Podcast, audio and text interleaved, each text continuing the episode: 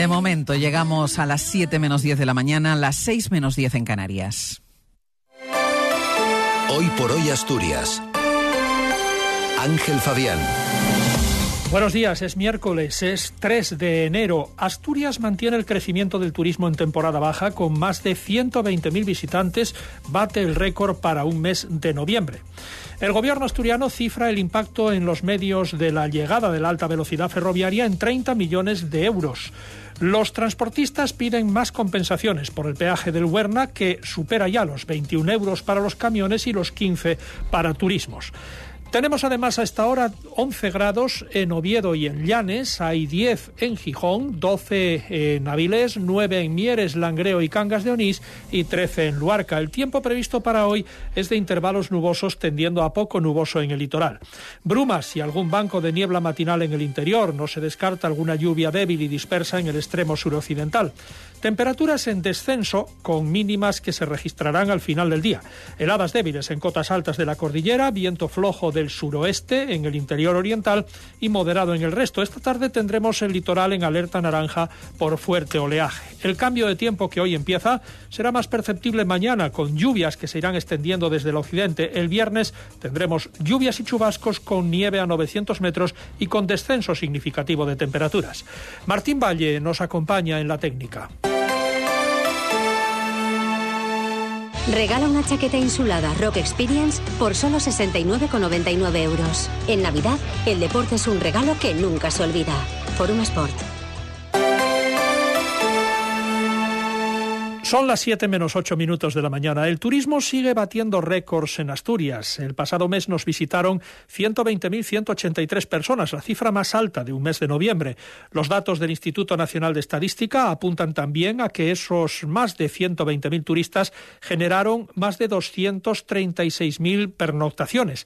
Es un crecimiento del 11,3% en cuanto a turistas y del 7,4% en pernoctaciones con respecto a 2022. El turismo Internacional confirmó también su tendencia al alza con un incremento de visitantes del 33%. Un estudio del gobierno asturiano cifra en 30 millones de euros el impacto de la llegada de la alta velocidad a Asturias en los medios de comunicación. La apertura de la variante de Pajares el pasado 30 de noviembre ha generado un impacto de 4.260 millones de impresiones en medios de comunicación nacionales, cuyo valor publicitario alcanza los 30 millones de euros, según datos de la fuente Onclusive, antigua Cantar Media. Este impacto orgánico sin inversión ha sido reforzado y focalizado hacia el turismo gracias al lanzamiento de la campaña publicitaria del gobierno asturiano con el lema Asturias más cerca que nunca, que ha elegido los puntos estratégicos de las principales ciudades que recorre. En total, la campaña ha generado algo más de 174 millones de contactos en una audiencia acumulada de 31.659.288 personas. El peaje de la autopista del Huerna subió el 1 de enero otro 5% adicional y rebasa ya los 15 euros para turismos y ronda los 21 para los camiones de mayor tamaño. Alejandro Mojardín, presidente de una asociación, de una de las asociaciones de transportistas, CESINTRA, pide mejoras en las compensaciones a los usuarios frecuentes. Desde CESINTRA nos, nos quejamos tanto del porcentaje de subida que sí creemos que que va a tener repercusión, sino de la falta de una, bonificación para los profesionales del peaje del Huerna, que ese sí que es, lo tenemos que pasar sí o sí, porque la alternativa que nos queda es el puerto y, en eso sí que eh, somos muy reivindicativos. Actualmente el peaje ya está bonificado al 40% para los transportistas desde el primer trayecto y el consejero de Fomento Alejandro Calvo anuncia que esas compensaciones serán adaptadas a esa subida de las tarifas.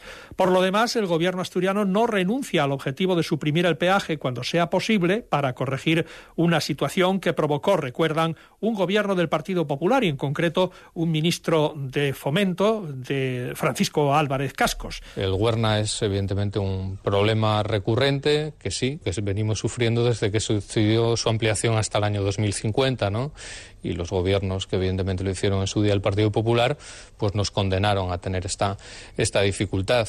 Lo que sí nos gusta recordar es que desde el año 2022 se han puesto en marcha un nuevo sistema de bonificaciones y que por lo tanto el porcentaje de incremento que va a tener el precio del peaje también va a ser un porcentaje de incremento sobre las bonificaciones que el Ministerio va a poner en, eh, en servicio vía presupuestos generales del Estado. El Museo de Bellas Artes de Asturias cierra 2023 con 129.747 visitantes, la mejor cifra de su historia, superando en casi 18.000 el récord de visitas que se había registrado en 2019.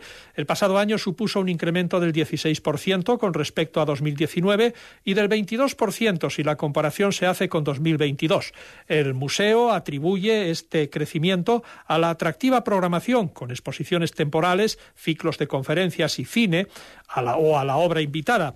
Asimismo, destacan como otro punto fuerte del museo su programa educativo para diferentes públicos y la extraordinaria calidad de su colección permanente.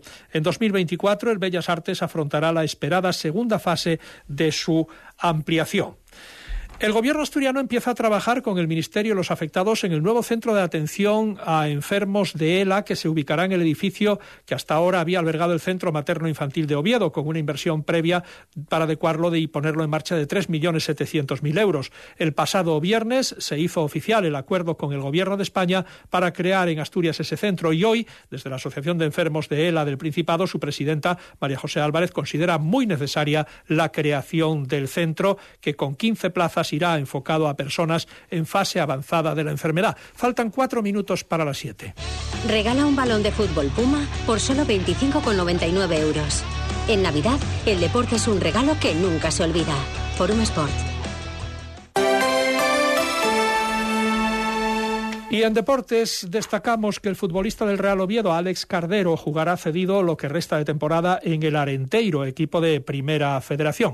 Más noticias. Cali González, buenos días. Buenos días. Sin competición en Horizonte hasta el próximo día 14, el Sporting ha empezado el año con dos ausencias, las de Dio Zarfino y Geraldino, y sin caras nuevas de momento, aunque el club siga peinando el mercado en busca de un delantero, pero también estudiando las posibles y necesarias salidas para dejar algún dorsal libre. Y en el caso del Oviedo, pues tiene 10 días todavía por delante para preparar el primer encuentro de la competición, que será el día sábado 13 de enero a las seis y media contra la Morevieta en el Carlos Tartiere. De momento, Carrión solo recupera a Luismi, que ya ha vuelto a trabajar con los compañeros. Ahora mismo la enfermería está ocupada por ocho jugadores y todos ellos, salvo Mario Hernández y Camarasa, se ejercitan al margen junto al redactador. No hay ningún central disponible y el único defensa con el que puede contar Luis Carrión es Pomares. Tiene la posibilidad de adaptar a Luismi al eje de la zaga. Debido a todas estas ausencias, Carrión no le ha quedado más remedio que tirar del filial y se ejercitan con el primer equipo los centrales Marco Esteban y Jaime Vázquez, los centrocampistas Diego Menéndez, Cheli y Yayo, el extremo Mario Sese y el delantero Santi Migueles. Hoy, por cierto, a partir de la una y cuarto de la tarde, será presentado en el Carlos Tartiere Jonathan Dubasín, la única incorporación que ha hecho el Oviedo hasta el momento y que podría debutar en ese próximo partido contra la Morevieta. Faltan dos minutos para las siete. Cadena Ser. Gijón. Saneamientos Rosan, reformas completas